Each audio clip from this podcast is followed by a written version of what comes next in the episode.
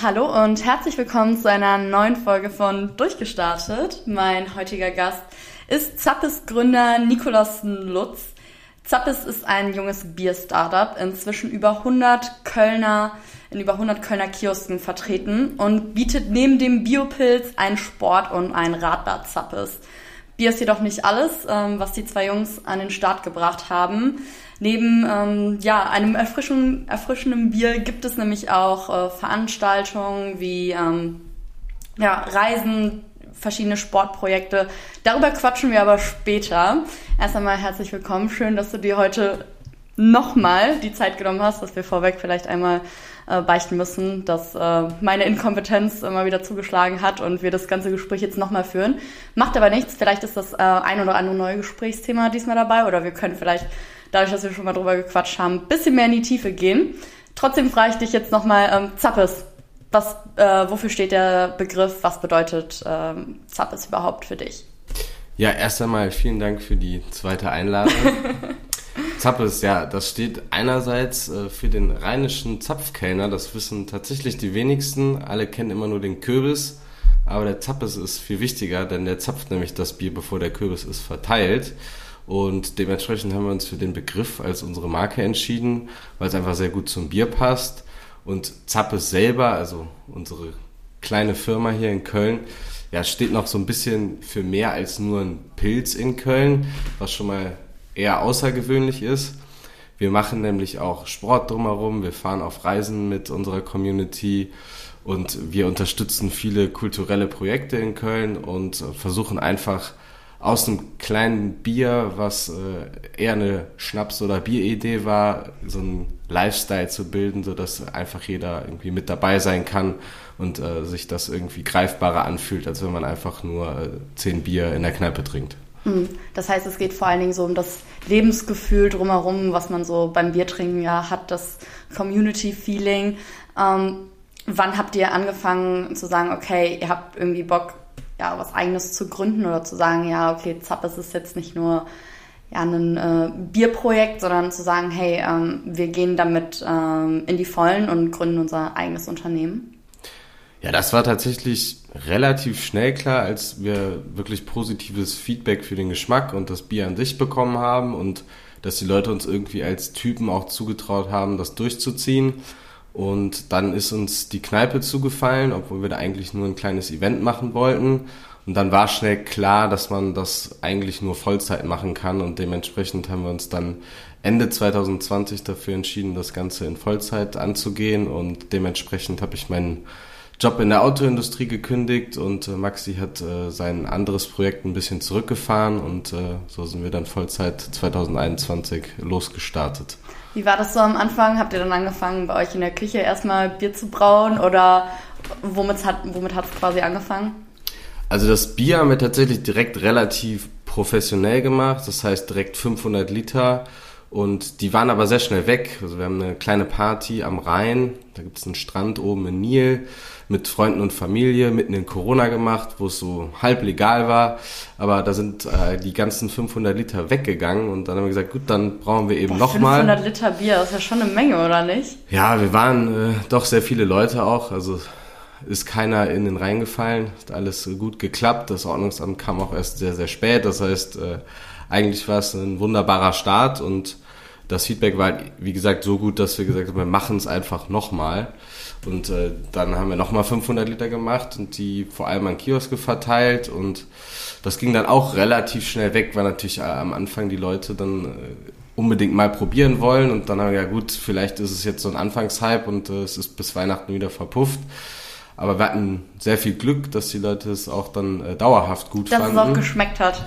und dementsprechend haben wir dann eigentlich alle zwei Wochen 500 Liter gebraut und sind die auch äh, losgeworden. Am Anfang haben wir zu zweit im Twingo in 10er Kartons ausgeliefert. Der Twingo ist der kleinste Lieferwagen von Renault, wer ihn nicht kennt.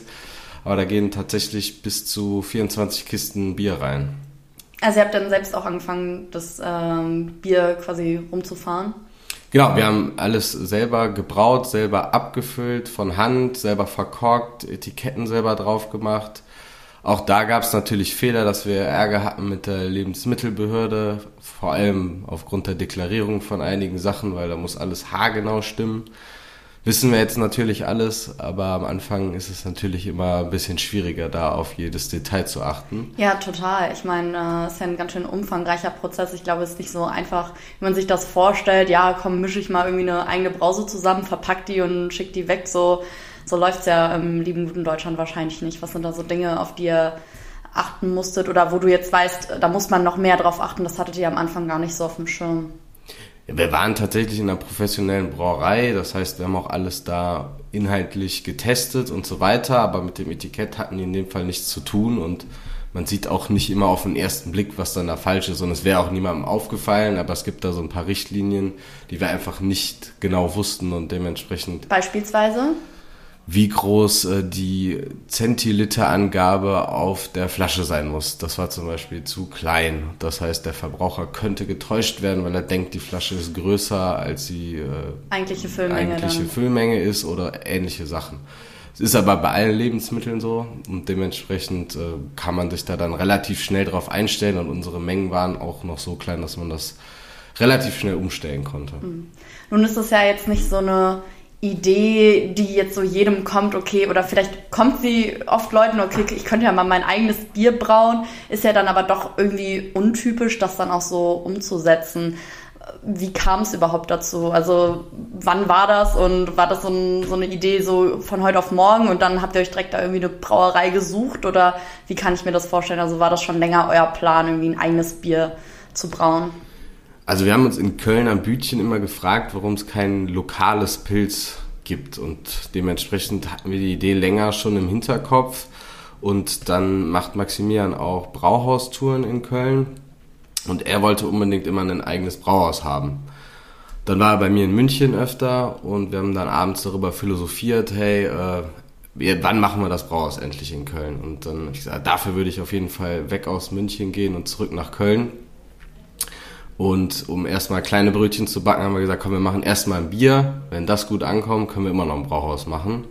Und dementsprechend äh, ist dann so das eine zum anderen gekommen. Dann kannten wir glücklicherweise noch einen guten Designer, haben einen super Braumeister auf einer Biermesse kennengelernt und auf einmal hatten wir alle Puzzleteile zusammen und haben gesagt, gut, einmal machen wir das jetzt und gucken dann, was passiert. Und wie eben erwähnt, kam das dann relativ gut an und dann haben wir einfach weitergemacht und hatten auch gar nicht so genaue Ziele. Nur dadurch, dass wir dann den Mietvertrag für die Kneipe unterschrieben haben, war halt klar, okay, wir müssen jetzt Gas geben, sonst äh, wird's teuer.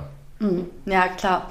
Ja, irgendwann muss auch dann mal der Prozess kommen, wo man dann sagt, so, okay, jetzt, wir haben es am Anfang vielleicht erstmal just for fun gemacht und äh, gucken einfach mal, wie so ein Event dann ankommt, wenn man dann mal so 500 Liter äh, verteilt, wie das so auf die Leute wirkt, ob es überhaupt schmeckt. Aber wenn man dann ab dem Moment, wo man sich dann irgendwie hat committed, ähm, steckt da natürlich auch eine ganz andere Verpflichtung und Verantwortung dahinter, dann auch irgendwie Umsätze zu schreiben und dann auch langfristig gesehen, ähm, ja, erfolgreich Bier weiterhin verkaufen zu können.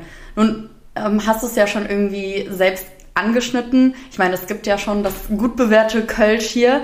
Ähm, was würdest du sagen, unterscheidet euch, mal abgesehen davon, okay, ihr seid jetzt ein Pilz, ich bin jetzt kein Bierkenner.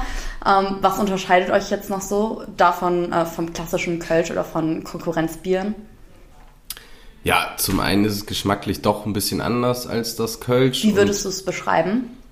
Es ist schon mild und süffig, aber eben nicht so wässrig, wie man dem Kölsch gerne nachsagt. Also ich mag auch gerne Kölsch, um ehrlich zu sein, aber es hat einfach noch ein bisschen mehr Feedback für den Gaumen, also ein bisschen Bitterkeit schmeckt man schon, so dass wenn man ein klassischer Pilztrinker ist, dann fühlt man sich noch abgeholt, aber würde halt trotzdem sagen, eigentlich ein sehr mildes Pilz.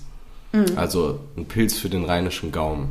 Nun habt ihr ja auch ein Bio-Label auf, ähm, auf euren Flaschen drauf. Äh, was, was macht das äh, Zappes Bio? Ja, also alle Zutaten sind aus ökologischem Anbau und das war uns von Anfang an wichtig, da auch wirklich äh, Vollgas in die Richtung zu geben. Das ging jetzt in der kleinen Brauerei noch nicht und jetzt, wo wir ein bisschen größer geworden sind, konnten wir dann alles auf Bio umstellen und da sind wir auch relativ stolz drauf und freuen uns darüber, überhaupt den Schritt gegangen zu sein, weil wir auch wissen, dass es für die ganz Großen sehr schwierig ist, diesen Schritt zu gehen. Und äh, man unterscheidet sich dann einfach von den anderen und äh, man weiß halt dann, was in dem Bier drin ist und was halt eben auch nicht drin ist an irgendwelchen Zusatzstoffen. Mhm. Würdest du sagen, ähm, dass dann noch ja, Dinge sind, die ihr verändern wollt an der ähm, Rezeptur oder ist das Bier jetzt quasi so einmal abge, abgesiegelt und es bleibt jetzt so, wie es ist, das Tappes? Gut, wir haben jetzt drei Sorten inklusive unserem Radler und unserem alkoholfreien Zappes Sport und die Biere an sich sind jetzt abgeschlossen, meiner Meinung nach. Also das Pilz hat natürlich einige Runden gedreht, bis es da war, wo es jetzt ist. Aber das heißt, das Anfangszappes schmeckt nicht so wie das, was ich jetzt äh, am Kiosk kaufen kann? Das Anfangstappes war ein bisschen anderes Herstellungsverfahren. Da ist noch in der Flasche vergärt worden. Dementsprechend gab es auch mal so ein paar Hefebomben. Das heißt, äh, da sind die Flaschen auch einfach mal richtig nett übergesprudelt auf dem Küchentisch.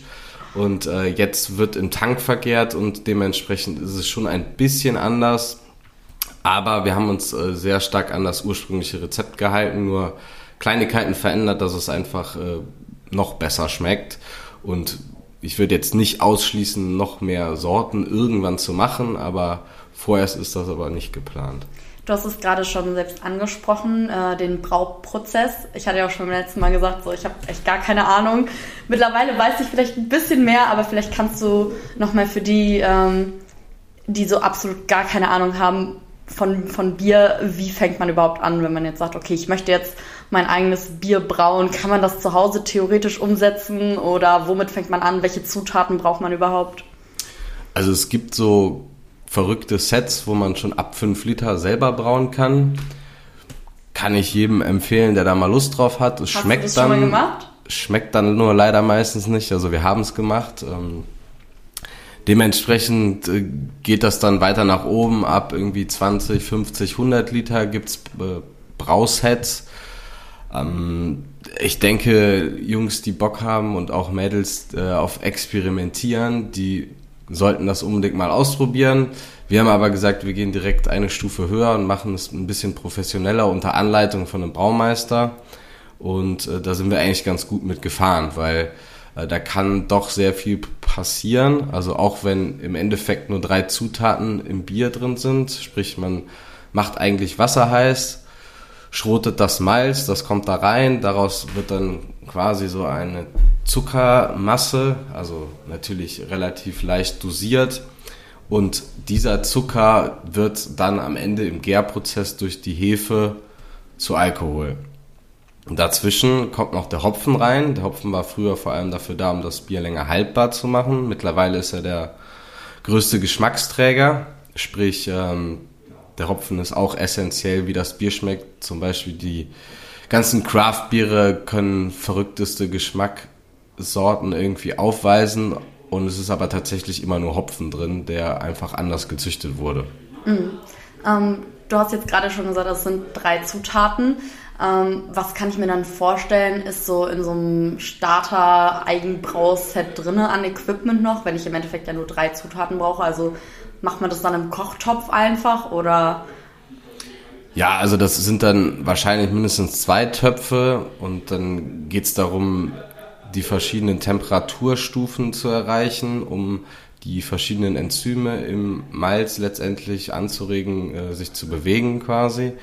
Und ja, es ist äh, schon eine Wissenschaft, denkt man gar nicht, auch wenn es nur zwei, äh, zwei, oder nur drei Zutaten sind in dem Fall.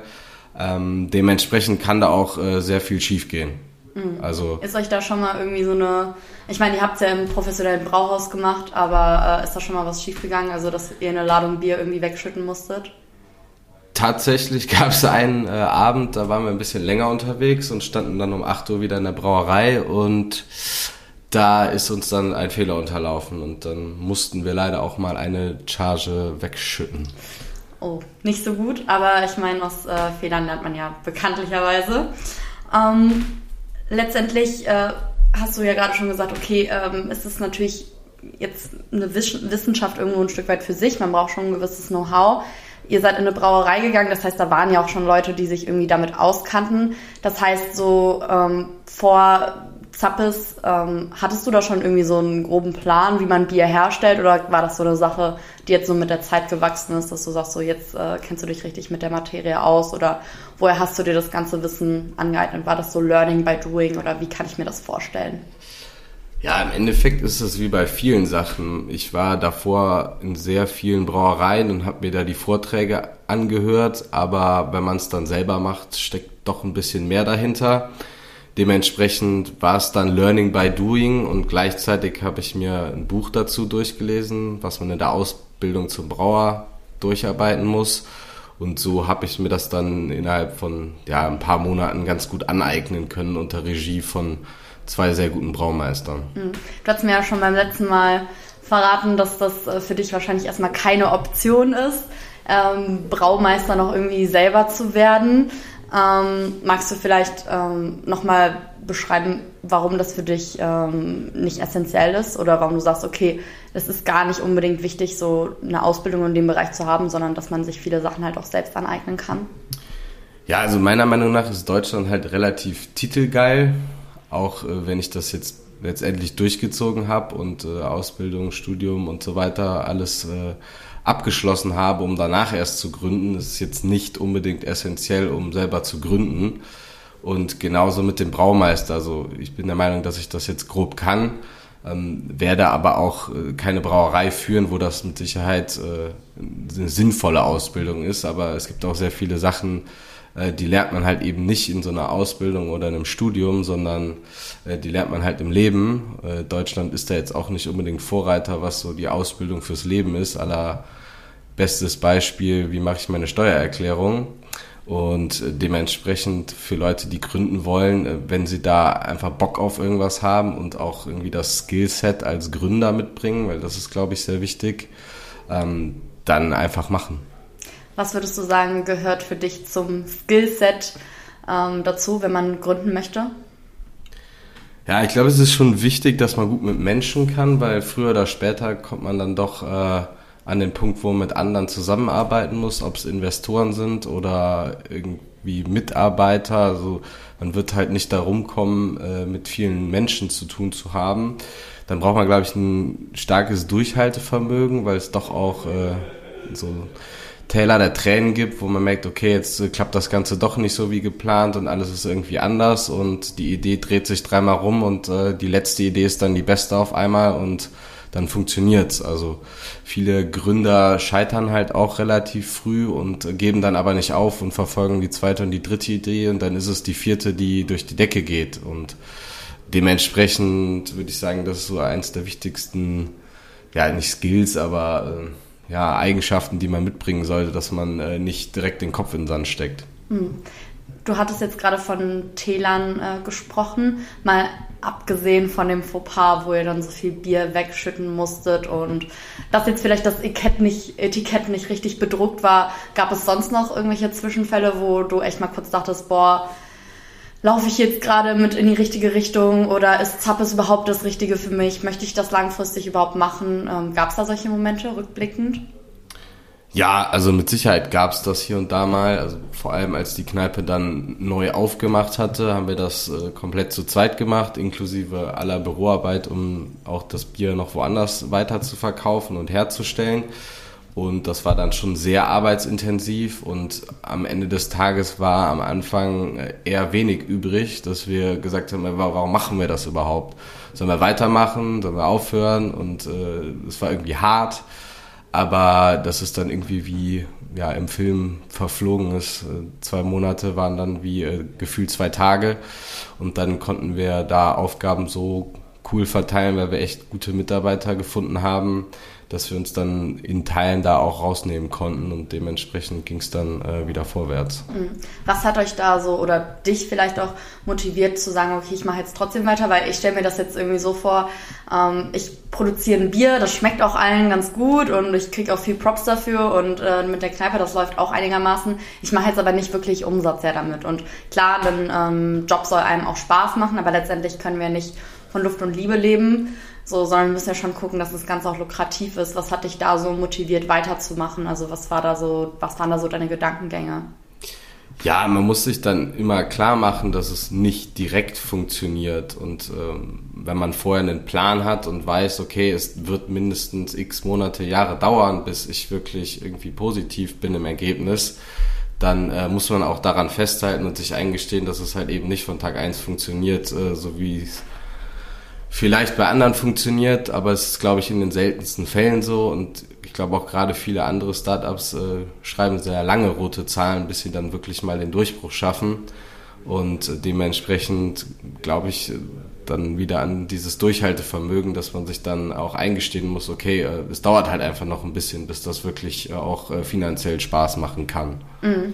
Hattet, also habt ihr euch quasi vorher schon einen echt gründlichen Businessplan geschrieben und äh, das vorher schon alles gut durchkalkuliert, wie viele Jahre oder Monate das Ganze dann dauert? Oder äh, habt ihr euch da irgendwie vorher so ein zeitliches Limit gesetzt? So, wir machen das jetzt erstmal so lange und wenn es an Punkt X irgendwie immer noch nicht so richtig äh, funktioniert, dann äh, ne, bedanken wir uns recht herzlich so für, für alle, die mitgemacht haben, aber wir lassen es dann irgendwie dann doch sein. Ja, also das sollte man schon machen, sich so eine Grenze setzen, bis wohin es Sinn ergibt, da irgendwie Geld zu verbrennen oder zumindest äh, nicht wirklich Geld damit zu verdienen, weil es ja dann auch irgendwie Zeit ist, die man für andere Dinge hätte verwenden können. Das hatten wir schon. Wir hatten das Glück, dass wir das NRW Gründerstipendium bekommen haben, wofür man auch tatsächlich einen ausgefeilten Businessplan schreiben muss. Dementsprechend hatten wir einen Plan, plus wir haben die Bestätigung vom Land NRW bekommen, beziehungsweise von der Jury, dass äh, das sich ganz sinnvoll anhört und dementsprechend haben wir dann 1000 Euro pro Person äh, jeden Monat bekommen. Das heißt, auch wenn wir dann keine anderen Jobs mehr hatten, hatten wir jetzt äh, immerhin noch einen Boden, wo wir draufgefallen sind, äh, wo wir wussten, okay, wir haben irgendwie Geld, um zu überleben und können die Miete zahlen, was essen und aktuell während Corona geht eh nichts. Das heißt, wir können eh kein Geld mehr darüber hinaus ausgeben. Also war das eigentlich äh, für uns ganz komfortabel. Mhm. Ja, dann hat man so ein bisschen so ein, so ein Backup, was einen stützt und man fällt nicht, nicht ganz so tief und ganz so hart. Äh, du hast gerade schon gesagt, okay, ein eigener Businessplan ist auf jeden Fall schon mal die Voraussetzung, dass äh, Investoren Geld geben. Was sind dann noch so Sachen? Also wenn jetzt jemand zuhört, der sagt, okay, ich habe auch Lust, irgendwie was eigenes zu gründen, habe jetzt vielleicht auch schon eine Idee. Ähm, braucht man dafür schon ein fertiges Produkt, um sich für sowas bewerben zu können? Oder äh, reicht da erstmal, wenn man da mit einer Idee um die Ecke kommt? Ähm, kennst du dich damit vielleicht ein bisschen aus und kannst so ein paar Infos dazu geben? Also wir selber haben jetzt keine Investoren an Bord, einfach weil wir komplett bootstrappen konnten. Also es war eine langsamere Skalierung als jetzt die klassischen neuen Startups wie die ganzen Quick-Commerce-Sachen. Aber nichtsdestotrotz haben wir natürlich viel jetzt in dem Startup-Umfeld äh, zu tun und dementsprechend äh, kann ich sagen, dass die meisten Investoren in Personen investieren, nicht unbedingt in Ideen, weil, wie schon erwähnt, so Ideen äh, drehen sich auch noch drei, vier Mal, bis sie dann ausgefeilt sind und Sinn ergeben. Aber der Investor will halt, dass sein Team zusammentrifft, was halt alle nötigen Kompetenzen in dem Feld mitbringt, wo die Idee quasi entstanden ist. Und äh, dementsprechend äh, würde ich relativ früh anfangen, mit Leuten über die Idee zu reden. Ähm, das ist irgendwie so ein Trugschluss, dass man denkt, es wird geklaut, aber es ist eigentlich nicht die Idee, die einen dann zum Erfolg führt, sondern die Umsetzung dieser Idee. Und äh, das klaut einem so schnell keiner, weil keiner hat eigentlich äh, die Kapazitäten, mal eben eine Idee zu klauen und dann da ein komplett eigenes Unternehmen draus zu basteln. Mhm. Und Dementsprechend würde ich äh, viel reden am Anfang, versuchen direkt irgendwie einen Businessplan zu schreiben und äh, zu schauen, okay, kann ich mit dieser Idee auch irgendwann Geld verdienen, weil das interessiert dann den Investor am Ende, weil der möchte einem Geld geben und am Ende mehr Geld zurückbekommen. Das steckt dahinter. Und wenn er an die Person glaubt, dann wird er das auch tun. Und da kommt es dann oftmals nicht so ganz haargenau auf die Idee an. Ja, wahrscheinlich ist es dann auch nochmal so, wie sehr man dann für eine Sache auch wirklich brennt, ob man da sieht, okay, da steckt, wie gesagt, wie du selbst schon gesagt hast, so dieses Durchhaltevermögen ja auch irgendwo ein Stück weit hinter, ähm, dass Leute nicht irgendwie einen Monat dahinter sind oder ein halbes Jahr und danach sowieso sagen, so ja, funktioniert jetzt nicht und setzen das Projekt in den Sand, sondern dass man da halt diesen unternehmerischen Spirit einfach dahinter erkennt, ähm, weil dafür, ich glaube, so alleine eine Idee umzusetzen, funktioniert ja sowieso nicht. Oder es gibt ja zig Beispiele, wo es halt ähm, einfacher ging, sobald irgendwie äh, andere Meinungen von außen irgendwie dazu kamen und man nicht irgendwie eine, eine One-Man-Show gefahren ist, sondern gesagt hat, okay, ich nimm jetzt noch Perspektive A und B und, und C noch mit rein. Ähm, letztendlich habt ihr ja zu zweit gestartet. Wie lange hat es dann gedauert, bis Zappes Zuwachs bekommen hat? Also tatsächlich haben wir sogar zu viert gestartet, ganz, ganz am Anfang. Dann waren wir einfach vier Freunde, die Bock hatten, ein Bier zu machen. Dann hat sich herauskristallisiert, dass es zu viert sehr schwierig ist, vor allem wenn alle es Teilzeit machen, weil dann findet man eigentlich keinen Termin in der Woche, wo Zeit ist. Irgendwann am Sonntag zwischen 14 und 17 Uhr. Und dann hat bei dem einen doch die Oma Geburtstag.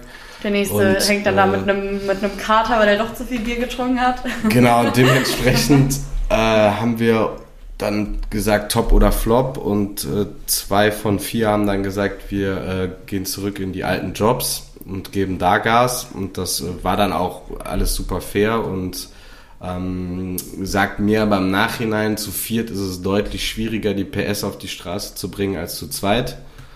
Zu dritt kann auch eine gute Konstellation sein, je nachdem, äh, welche Charaktere da mit dabei sind. Aber zu viert halte ich insgesamt für schwierig, auch schwierig für Investoren zu sagen, dass sie damit reingehen, nur so als Hint vielleicht. Und dann haben wir im Februar 2021 unsere erste Mitarbeiterin eingestellt, die. Also dann gut ein halbes Jahr später oder? Ja, bis bisschen mehr als ein halbes Jahr mhm. später haben wir dann unsere erste Mitarbeiterin in Teilzeit eingestellt und äh, die Fredi ist Designerin. Klassisch für eine Brauerei brauchten wir erstmal eine Designerin. Nee, sie hat einfach einen Job gesucht und wir haben da so eine Perspektive gesehen, dass sie viele coole Illustrationen machen kann und da gleichzeitig so ein bisschen unsere Corporate Identity mit aufbauen kann. Und wir wussten halt auch, dass wir im ersten Jahr einfach erstmal ein bisschen wachsen wollen, bekannter werden wollen und äh, es dann nicht darum ging, irgendwie Geld zu verdienen. Und dementsprechend sind wir da so ein bisschen in Vorleistung gegangen und sind ja heute mehr als happy, dass wir die Fredi an Bord haben und sie mittlerweile tatsächlich die komplette CI für uns bestimmt. Was ist das für ein Gefühl für dich? Ich meine, du bist ja selber noch super jung, ähm, so eine Verantwortung ja auch für andere zu tragen. Also ich meine, du bist jetzt nicht nur, ähm, machst es ja nicht nur für dich, sondern du hast ja auch einen Arbeitsplatz für andere ja jetzt auch geschaffen, wo du ja eine gewisse Verantwortung ja auch trägst, dass die so ihr Geld damit verdienen können ja auch, ne? Ja, also die Verantwortung ist mir schon bewusst und äh, dementsprechend äh, bin ich auch motiviert, äh, jeden Montag wieder früh aufzustehen und hier zu erscheinen, auch wenn man das komplett selber bestimmen könnte. Ich könnte auch liegen bleiben und sagen, ich habe heute keinen Bock, weil äh, kann ich ja selber entscheiden. Es wird außer meinem Geschäftspartner keiner anrufen und sagen, du musst jetzt aber ins Büro kommen, sonst feuere ich dich. Mhm. Und äh, man könnte da, glaube ich, einen stillen, langsamen Tod sterben mit der Firma, wenn man äh, irgendwann die Motivation verliert. Aber ich glaube, gerade die Mitarbeiter, für die man die Verantwortung trägt, sind dann die, die einen dann wieder motivieren und andersrum. Also ich glaube, mhm. das ist schon ganz gut, wenn man dann auch äh, Mitarbeiter hat, mit denen man wirklich gut kann. Was wären so Dinge, die du gerne im Vorfeld gewusst hättest, bevor du so die Selbstständigkeit angetreten hast?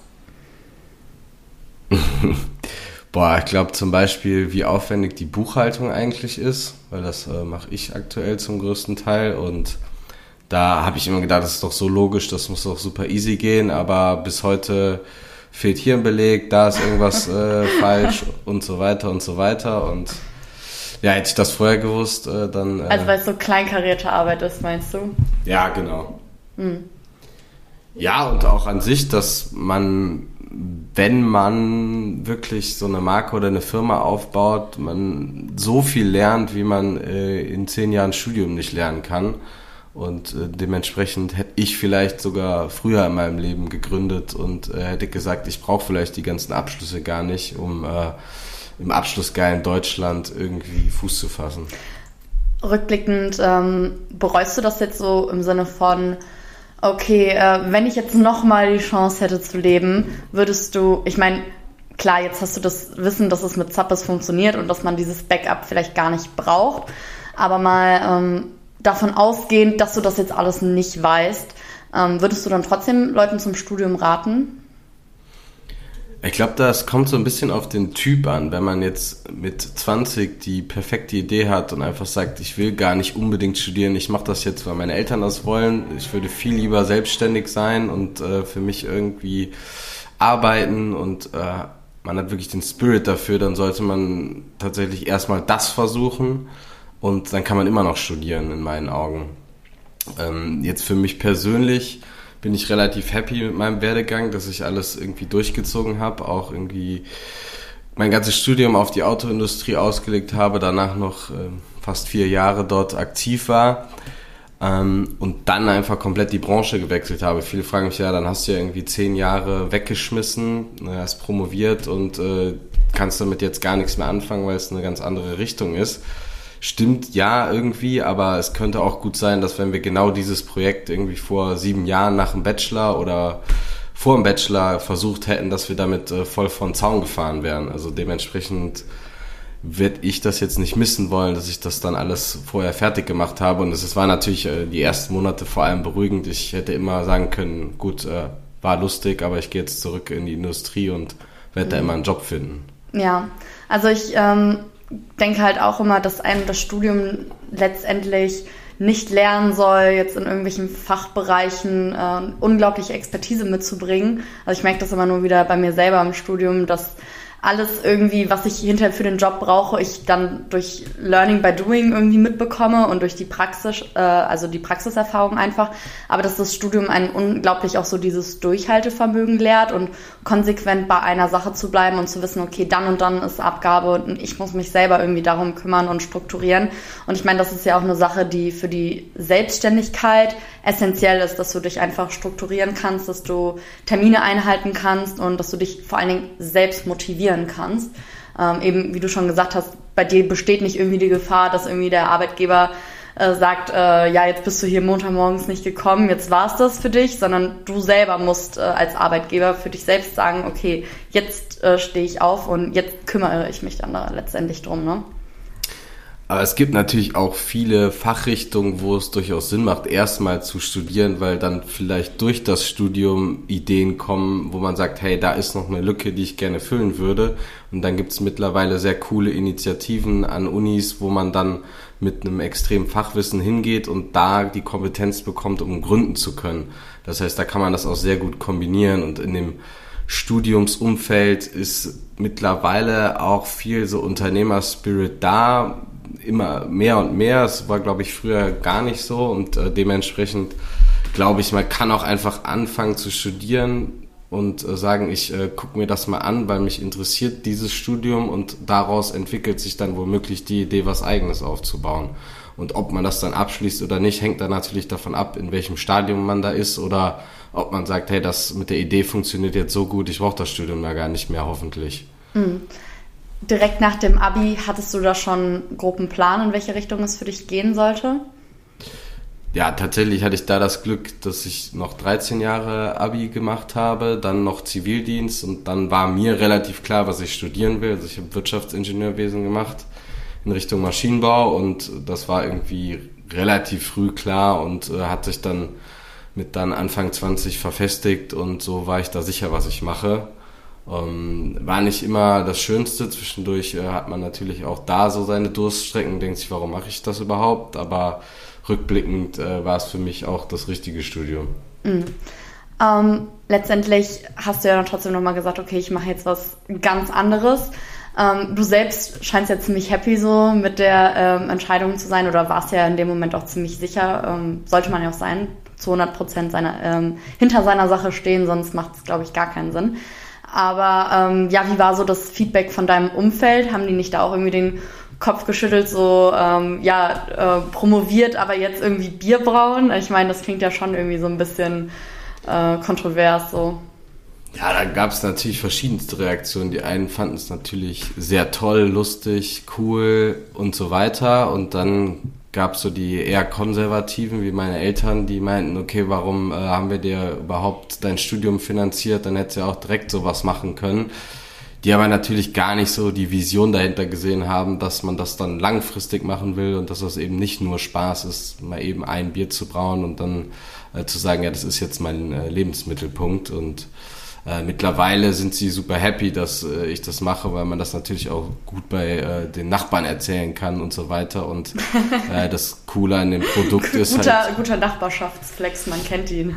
Genau, das Coole an dem Produkt ist natürlich, dass es äh, die Leute auch zusammenbringt. Ne? Also darum dreht sich ja alles so. Bier ist ja der Schmierstoff der Gesellschaft. Das heißt... Ähm, egal wo man hinkommt, so ein Bierchen wird immer getrunken, ähm, ist auch gerne gesehen und ist jetzt auch nicht, dass die Leute direkt irgendwie aus dem Latschen haut, sondern ähm, man kann das äh, gesellig trinken und wird vielleicht auch ein bisschen lockerer, quatscht ein bisschen mehr und äh, so ist das irgendwie immer im Mittelpunkt und äh, dementsprechend. Äh ist jetzt auch nicht so, als hättest du jetzt irgendwie deinen Eltern erzählt, äh, okay, ich fange jetzt an mit Waffenhandel und äh, weiß ich nicht, sondern äh, irgendwie eine Sache, mit denen die sich vielleicht, mit der sie sich ja auch identifizieren konnten in dem Moment. Ähm, was war da so, wenn ich mir jetzt vorstelle, okay, es hört jetzt vielleicht jemand zu, der in einer ähnlichen Situation steckt, wie du damals irgendwie studiert oder muss sich vielleicht irgendwie vor seinen Eltern in gewisser Art und Weise rechtfertigen für das, was er macht oder gerne ähm, machen möchte. Was sind da vielleicht so motivierende Worte, die du einem so auf dem Weg, äh, mit auf den Weg geben kannst, so nach dem Motto, ähm, ja, stellt euch gegen eure Eltern oder wie, wie bist du die ganze Sache angegangen? Wie hast du denen das versucht, so ein bisschen schmackhaft zu machen, so ja, ich mache jetzt was anderes? Ja, ich würde jetzt nicht sagen dagegen stellen, sondern den einfach äh, sagen, ja, ich mache das schon und dann ist natürlich die beste Antworten halbes, ganzes, zwei Jahre später zu kommen, siehst du, es funktioniert und äh, ich glaube, da kriegt man dann jeden Elternteil irgendwie abgeholt, wenn dann irgendwas wirklich funktioniert und äh, sie vorher halt eben nicht dran geglaubt haben. Mhm. Du bist ja vorher auch ähm, eine ganze Weile rumgereist. Würdest du sagen, dass dich das auch äh, nochmal gestärkt hat? Also deine Persönlichkeit im Sinne von, ähm, dass dir das so ein bisschen die Lebenserfahrung gegeben hat, das Ganze jetzt so weiter durchzuziehen? Ja, mit Sicherheit. Also vor allem angefangen in China, wo ich relativ neu war und am Anfang wenig äh, Ansprechpartner hatte, ist in einer ganz neuen Umgebung und muss sich da irgendwie anpassen, gucken, wie macht man das äh, und wie schaffe ich es jetzt mir hier ein soziales Umfeld aufzubauen, dass ich äh, auch eine gute Zeit habe und äh, das halt mehrfach irgendwie in meinem Leben. Und dementsprechend ist es natürlich irgendwie auch übertragbar auf Unternehmertum, weil da gibt es immer wieder neue Situationen, wo man überlegen muss, hey, wie gehe ich das jetzt an, ohne einfach den Kopf in den Sand stecken zu müssen, äh, nur weil irgendwas äh, mit neuen Randbedingungen ist, die man vorher so nicht kannte. Und äh, dementsprechend kann ich da jedem empfehlen, äh, wenn du nicht weißt, was du machen sollst, geh erstmal ins Ausland vielleicht nicht nach Australien, sondern äh, warum nicht Australien? Südamerika oder irgendwas ganz Verrücktes ausprobieren, vielleicht auch da gucken, dass man äh, irgendwo was helfen kann, weil äh, das gibt einem so ein bisschen Zeit zum Nachdenken, dass es uns hier in Deutschland doch viel zu gut geht und dementsprechend äh, ja, entstehen da so ganz andere Gedanken in seinem Kopf und man ist vielleicht einfach für immer ein bisschen dankbarer, so aufgewachsen zu sein und so weiter. Und äh, da bin ich auch ganz froh, dass ich noch Zivildienst machen musste im Nachhinein würde ich sagen, durfte. Währenddessen war es okay und davor hat man gedacht, gut, warum muss ich das überhaupt noch machen? Das wird ja eh bald abgeschafft. Und äh, ja, so kann ich das nur allen ans Herz legen, die vielleicht nicht äh, irgendwie die Eier haben, direkt ins Ausland zu gehen, äh, macht äh, ein FSJ oder irgendwas ähnliches, um sich einfach klar zu machen, es gibt auch Leute, denen geht es ein bisschen schlechter als einem selber und äh, dementsprechend, ja, äh, kann ich das nur empfehlen. Ja, ich glaube, es ist nie verkehrt, bevor man so in dieses Berufsleben reinstartet, irgendwie erstmal eine Sache zu machen, die einen so ein bisschen erdet auch, dass man wieder so den gewissen Respekt äh, dafür bekommt, was Arbeit überhaupt bedeutet oder was auch Geld bedeutet und äh, das Umfeld, was einen gibt, wie viel das eigentlich wert ist, gute Freunde zu haben oder auch die simpelsten Dinge im Endeffekt ja zu haben, ein Dach über dem Kopf, genug zu essen, genug zu trinken. Und ich glaube, wenn man das so für sich so ein bisschen erkannt hat, dann ist die Frage nach dem, ja, was möchte ich später eigentlich mal werden oder was möchte ich machen, merkt man eigentlich, wie wie äh, nichtig solche Fragen äh, im Gegensatz dazu sind, ist, wenn man irgendwo ist und die Leute sich erstmal grundsätzlich um so ganz banalen Kram äh, kümmern müssen, wie äh, wo schlafe ich jetzt überhaupt heute Nacht oder ähm, bekomme ich überhaupt äh, meine Familie ernährt, solche Fragen. Also ich glaube, da sind so dann die Probleme und die Hürden, die einem hier in Deutschland so in den Weg ähm, gesetzt werden, so auf einmal so ganz, ganz, ganz klein dagegen. Und ich finde immer, wenn man sich das so vor Augen führt, danach ist man nochmal so viel motivierter und merkt eigentlich so, ja, dass, wenn die das da drüben schaffen, dann schaffe ich auch meinen Pille-Palle-Kram hier halt. Also ich finde, das ist dann immer so ein ganz guter Vergleich. Gab es da ähm, rückblickend eine Konfliktsituation, ähm, an die du dich erinnerst, irgendwie auf Reisen, wo du sagst, so, okay, das hat mich irgendwie langfristig geprägt oder waren es viele kleine Momente? Ja, also tatsächlich ähm, bin ich in China mal im Knast aufgewacht. Das lag jetzt aber rückblickend, weil ich den Polizeibericht kenne, nicht daran, dass ich irgendwas gemacht habe, sondern ähm, klassisch wurde mir was ins Glas reingetropft, geschüttet, was auch immer. Und ich wurde komplett ausgeraubt und dann auf der Straße gefunden. Und da es leider relativ kalt war, so um die 0 bis 5 Grad, ähm, hat mich die Polizei dann eingesammelt und netterweise in eine Zelle reingelegt. Und der Moment, wo man aufwacht, äh, zeigt dann dann, okay, äh, vielleicht sollte ich doch ein bisschen mehr auf mich selbst achten. Was hast du in dem ähm, Moment gedacht? Also, also ich stelle mir das ganz schlimm vor, wenn ich so plötzlich meine Augen aufmache und ich sehe so Gitterstäbe um mich herum oder wie kann ich mir das vorstellen in dem Moment? Ja, meine Hoffnung war, äh, die Tür stand offen und da habe ich schon gemerkt, okay, äh, es kann nicht ganz so schlimm sein, sonst äh, wäre die Tür auch zu. Und neben mir stand auch ein grüner Tee und äh, dann kam relativ schnell jemand von den Polizisten auch rein und äh, hat mir ein positives Zeichen gegeben, weil die Verständigung auf Englisch gab es in dem Moment nicht. Äh, das heißt, äh, wir haben uns irgendwie mit Händen und Füßen verständigt und dadurch, dass das Einzige, was mir in meiner Hosentasche geblieben war, meine Zimmerkarte war vom Apartment, wo glücklicherweise die Adresse drauf stand, konnten sie mich irgendwie zuordnen.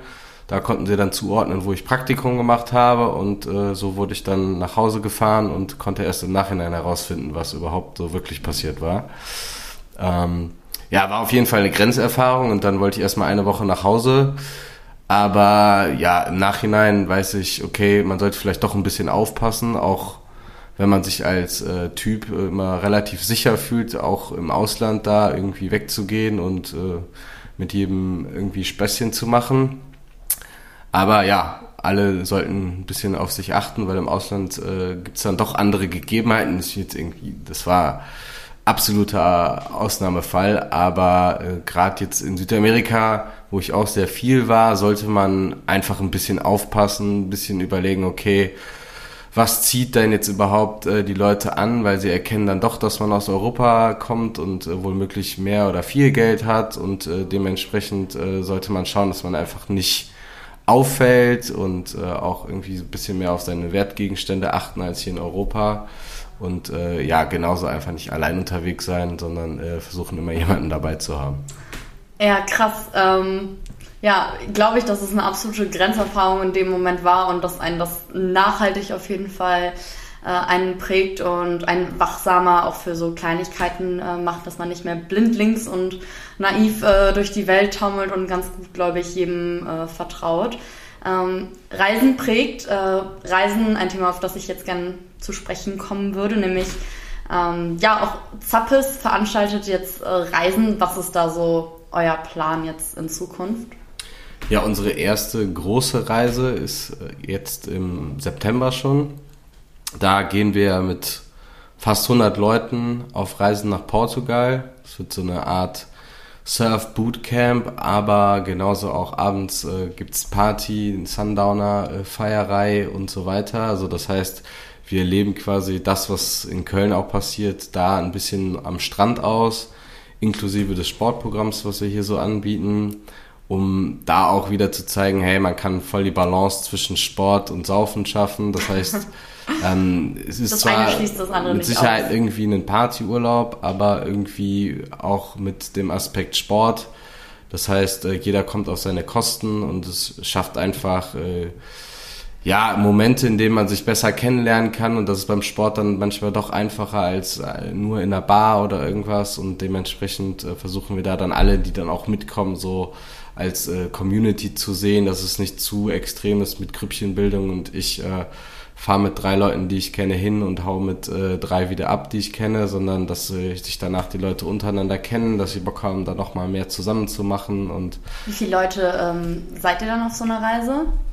Wie eben gesagt, ungefähr 100 werden wir sein, mhm. inklusive allen. Ja, Wahnsinn. Genau. Und nächstes Jahr planen wir das Ganze als Skiurlaub. Ähm, ja, nochmal ein bisschen krasser. Da haben wir dann ein eigenes Haus. Jetzt in Portugal, das ist ein Hotel, wo wir ungefähr die Hälfte besetzen und dementsprechend sind wir da guter Dinge, dass es einfach eine coole Zeit wird und äh, da geht es auch gar nicht darum, dass wir mit Reisen Geld verdienen wollen, sondern äh, einfach um den Community-Effekt, den mhm. wir damit erzielen und wo wir den Leuten auch irgendwie was zurückgeben, die immer zum Feiern bei uns vorbeikommen oder auch immer am Kiosk zu unserem Bier greifen, dass sie dann irgendwie ein besonderes Erlebnis haben, was, glaube so irgendwie nicht angeboten wird. Mhm. Ja, also quasi wie so ein großes Stufentreffen, ähm, nur für Erwachsene dann, ne? Genau. ohne Bierverbot, also ohne, dass man das Bier irgendwie heimlich, heimlich trinken muss, ne? Nee, das gibt's dann da ganz offiziell. Das gibt's, ja, sehr schön. Ähm, Thema Sport und Pilz ist für mich jetzt dann doch irgendwie eher eine Sache, die erstmal so im ersten Gedankengang nicht so zusammenpasst. Ihr habt ja aber auch ähm, euer Radlerprojekt. Äh, vielleicht kannst du mir da mal ein bisschen mehr äh, zu erzählen, was ihr, was ihr da so macht, so sportmäßig unter der Woche? Ja, das sind jetzt mehr als zwei Sachen geworden, aber es ist mit zwei Sachen gestartet. Einmal Zappes Sport, das haben wir immer schon gemacht. Im Grüngürtel in Köln treffen wir uns jeden Morgen, 7.30 Uhr, Montag bis Freitag. Gibt es eine Stunde Sport mit Coaches. Gehe da auch sehr gerne und sehr oft hin, einfach weil man dann nach dieser Stunde Sport äh, super fit in den Tag starten kann. Und daraus ist dann entstanden, hey, wir brauchen eigentlich auch ein alkoholfreies, weil man doch auf vielen Sportevents einfach keine Lust hat, dann direkt Alkohol zu trinken. Und ich selber trinke auch gerne mal ein alkoholfreies und deswegen sind wir mit dem Zappes Sport als Bier auch an den Start gegangen. Und das kam einfach, weil Maxi und ich Anfang 21, als noch alle Fitnessstudios geschlossen hatten, im Grüngürtel Sport gemacht haben. Wir haben uns dabei gefilmt und dann kam der ein oder andere Kumpel, Kumpeline mit vorbei, meinte, hey, kann ich nicht auch mitmachen? Was macht ihr da für ein Programm? Und das wurden dann irgendwann so viele Leute, dass wir gesagt haben, hey, wir sind absolut keine Sporttrainer, wir wollen dir nichts Falsches erklären. Dementsprechend haben wir uns Hilfe von Freunden geholt, die da Ahnung von haben. Und daraus ist jetzt quasi dieses Sportprogramm entstanden. Und ähnlich war es beim Radler. Da hatten wir einige Leute, die Bock hatten, Rad zu fahren. Äh, das ist Samstag um 10 Uhr, starten wir bei uns an der Zappes Brennerbude. Dann geht so zwischen 70 und auch mal 110 Kilometer. Das wird aber immer vorher angesagt. Äh, in die Eifel oder ins Bergische oder einfach nur mal Richtung Hürth. Und dadurch äh, kam dann wieder so ein neuer Aspekt zustande. Da bin ich jetzt auch bis vor kurzem gar nicht mitgefahren, sondern das war mehr oder weniger in einer WhatsApp-Gruppe selbst organisiert von zwei, die das in die Hand genommen haben und äh, einfach um den Leuten wieder mal eine Möglichkeit zu bieten, sich zu treffen beim Sport und äh, da haben wir gemerkt, okay, wir brauchen auch unbedingt einen Radler als Bier und haben daraufhin dann jetzt Ende März das Radler rausgebracht, dass äh, die nach dem Radfahren auch einen Radler trinken können. Wenn man jetzt Lust bekommen hat, ähm, mal im Grüngürtel mit euch Sport zu machen, ähm, muss man sich dafür anmelden oder äh, ja, wie bekommt man davon mit? Also ihr postet dann irgendwie, habe ich schon gesehen, auf Instagram ja euren Plan oder wie läuft das Ganze ab? Also alles, was wir machen, ist tatsächlich eigentlich ohne Anmeldung, vor allem der Sport morgens, da kann man einfach vorbeikommen. Bei den Radlern gibt's eine WhatsApp-Gruppe, wo man am besten vorher beitritt, dann weiß man auch, welche Tour gefahren wird und man kann dann bestätigen mit einer Aubergine, dass man dabei ist. Dann weiß der Captain ungefähr, müssen wir zwei Gruppen machen oder reicht eine aus. Und äh, dementsprechend ist das aber alles äh, ganz ohne Gewehr und auch Dienstag laufen, abends 18.30 Uhr, auch ohne Anmeldung einfach vorbeikommen. Und äh, sonntags bieten wir jetzt auch Volleyball an, um 14 Uhr im Gürtel und kann man auch einfach vorbeikommen. Da gibt's Wie sieht das aus Bierchen mit äh, Kosten? Also muss man dann ähm, irgendwie einen Monatsbeitrag zahlen oder kann man das tatsächlich einfach so mitmachen? Nee, das ist komplett alles for free. Jeder kann kommen, der Lust hat und mitmachen. Und einen Zappes gibt es dann auch noch zu probieren. genau, also morgens gibt es jetzt meistens kein Bier, aber am Sonntag gibt es immer eigentlich ein Bierchen und nach dem Radfahren geht auch die erste Runde immer aufs Haus. Also wenn ihr Lust bekommen habt, ähm, ist auf jeden Fall alles in der Infobox, was es an Sport und Freizeit und Reise und Events äh, und, und, und, und, und von äh, Zappes gibt. Dann könnt ihr daran gerne äh, teil, teilhaben. Ich würde ganz zum Schluss äh, dich gerne noch mit ein paar äh, Vorurteilen äh, konfrontieren. Nämlich, äh, was, was sagst du Leuten, äh, die sagen, okay, als äh, Bierbrauer oder als Bierverkäufer, wie auch immer, hat man doch sicherlich ein Alkoholproblem. Ja, das könnte man jetzt annehmen. Also ich versuche dann so ein bisschen durch Sport dem Ganzen die Waage zu halten und äh, relativ viel Disziplin in meine Workouts zu bringen. Genauso dann halt auch Disziplin da reinzubringen, dass ich halt nicht an zu vielen Tagen die Woche überhaupt was trinke. Deswegen bin ich ganz froh, dass wir ein alkoholfreies haben was ich natürlich gerne auch mal unter der Hand mir ausschenken lasse, damit äh, die Leute zumindest der Annahme sind, dass ich Alkohol trinke. Also es ist dann schon so ein bisschen, bisschen das Image, was du wahren musst, äh, dass du super viel äh, Bier auch selber trinkst, dann doch. Ja, es ist nicht das Image, dass ich äh, super viel trinke, sondern es ist eher die Befriedigung der Leute, die dann einmal die Woche kommen und davon ausgehen, dass man dann mit ihnen Bier trinkt. Und ähm, es kommt aber jeder einmal die Woche und dann sind die sieben Tage voll. Und wenn ich dann immer mittrinken würde, dann wäre das äh, irgendwie nicht so förderlich für meine Gesundheit. Also, also in meinen Augen. Du trinkst äh, nicht jeden, jeden Tag Alkohol und Bier? Nee, tatsächlich überhaupt nicht. Tatsächlich nicht. Nichtsdestotrotz ähm, sollte man ja sicherlich mal ein Zappes probiert haben und äh, wenn man den Alkoholkonsum in Grenzen hält und vielleicht einfach nur einmal die Woche auf ein Feierabendbierchen bei euch ähm, in der Kneipe hier in Köln vorbeikommt, ist das, denke ich, absolut fair und äh, auch nicht gesundheitsschädigend. Es geht ja dann am nächsten Tag zum Zappes Sportprogramm. In diesem Sinne danke ich dir recht herzlich für ja, den zweiten, zweiten Anlauf, den wir heute gestartet haben. Und äh, wünsche euch in dem Sinne noch einen schönen Tag zusammen. Ja, vielen Dank für die zweite Einladung und äh, ja, ich freue mich, wenn du nochmal vorbeikommst und dann ohne Mikros und dann trinken wir mal ein mal bisschen zusammen. Gespräch.